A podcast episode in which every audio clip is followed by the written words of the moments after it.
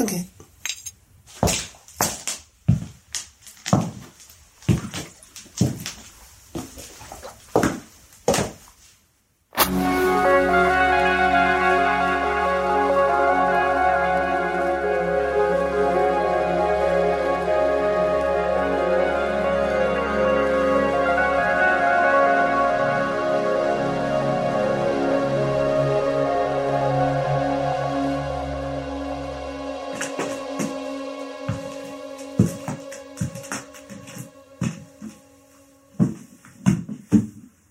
Ici commence l'évangile de Jésus, le Christ, le Fils de Dieu.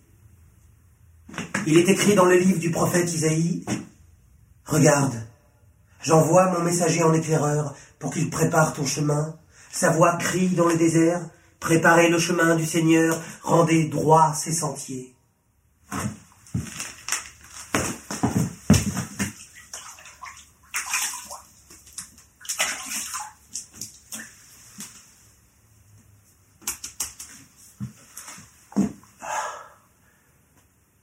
Jean parut dans le désert, baptisant. Il proclamait que par cette immersion, on était retourné, libéré de ses fautes. Toute la Judée allait à lui et tous ceux de Jérusalem. Ils se faisaient baptiser dans le Jourdain en faisant l'aveu de leurs fautes. Jean était vêtu de laine de chameau, avec un pagne de peau autour des reins. Il se nourrissait de sauterelles et de miel sauvage. Il proclamait parmi ceux qui me suivent. Il en approche un plus puissant que moi. Je ne suis pas digne de me courber pour délier la courroie de ses sandales. Moi, je vous ai immergé dans l'eau, lui vous immergera dans le souffle saint.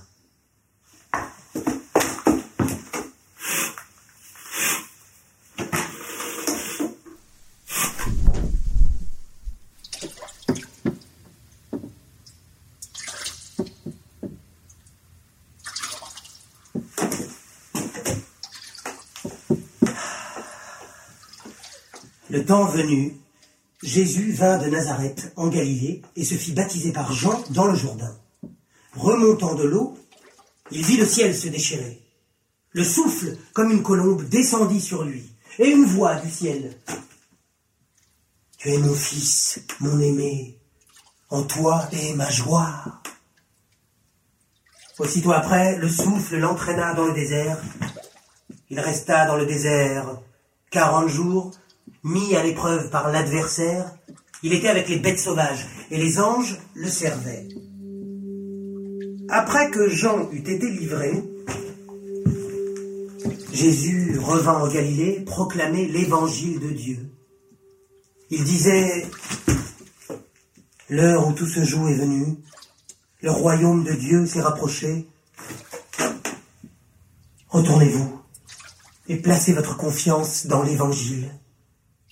Passant au bord de la mer de Galilée, il vit Simon et son frère André, qui lançaient leur filet, car ils étaient pêcheurs. Il leur dit, Suivez-moi, je vous ferai pêcher des hommes. Aussitôt, ils laissèrent leur filet et le suivirent. Un peu plus loin, il vit Jacques, fils de Zébédée, et son frère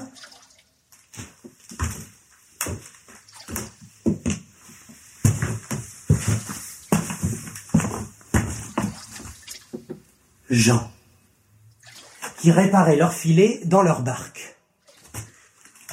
Il les appela, laissant leur père Zébédée dans la barque avec leurs salariés. Ils partirent à sa suite. Ils entrèrent dans Capharnaüm. Comme c'était le sabbat, il prit la parole dans la synagogue. Les gens étaient frappés de stupeur, car ce qu'il enseignait, il l'enseignait de sa propre autorité, et non comme le font les lettrés, qui sont les spécialistes de la loi. Il y avait dans leur synagogue un homme habité d'un souffle impur, qui se mit à vociférer. De quoi te mêles-tu, Jésus le Nazarénien? Tu es venu pour nous perdre, c'est cela? Je sais qui tu es, le Saint de Dieu. Tais-toi lui ordonna Jésus. Sors de lui Le souffle impur trembla dans l'homme, et avec un grand cri, sortit de lui. Les gens, effarés, se demandaient les uns aux autres, qu'est-ce que cela veut dire? Un enseignement neuf, donné de sa propre autorité Il commande au souffle impur, et ils lui obéissent. Sa renommée se répandit aussitôt dans toute la Galilée. En sortant de la synagogue, il alla avec Jacques et Jean dans la maison de Simon et André. La belle-mère de Simon était couchée, avec de la fièvre. On le lui dit. Il s'approcha, lui prit la main, la fit lever. La fièvre la quitta et elle se mit à leur service. Le soir, après le coucher du soleil, on se mit à lui porter tous les malades et les possédés. La ville entière était rassemblée devant la porte. Il en guérit beaucoup, atteint de toutes sortes de maux, et expulsa beaucoup de démons. Il ne laissait pas parler les démons, car eux savaient qui il était. Le lendemain, levé avant l'aube, il sortit et alla dans un endroit désert. Là, il priait. Simon partit à sa recherche avec ses compagnons.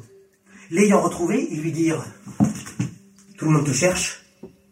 Il répondit Allons ailleurs, dans les villages voisins, pour que là aussi je proclame. C'est pour cela que je suis sorti. Il se mit à parcourir la Galilée, proclamant dans leur synagogue et chassant les démons. Un lépreux vint à lui, se jeta à ses genoux en le suppliant. Si tu le veux, tu peux me purifier. Ému jusqu'aux entrailles, il étendit la main, le toucha et lui dit Je le veux, sois purifié. Aussitôt, la lèpre le quitta et il fut purifié.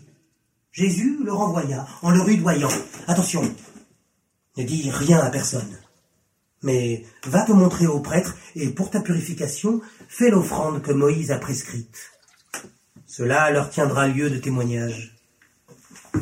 Mais lui, à peine sorti, se mit à proclamer bien fort et à divulguer la nouvelle, si bien que Jésus ne pouvait plus entrer ouvertement dans une ville.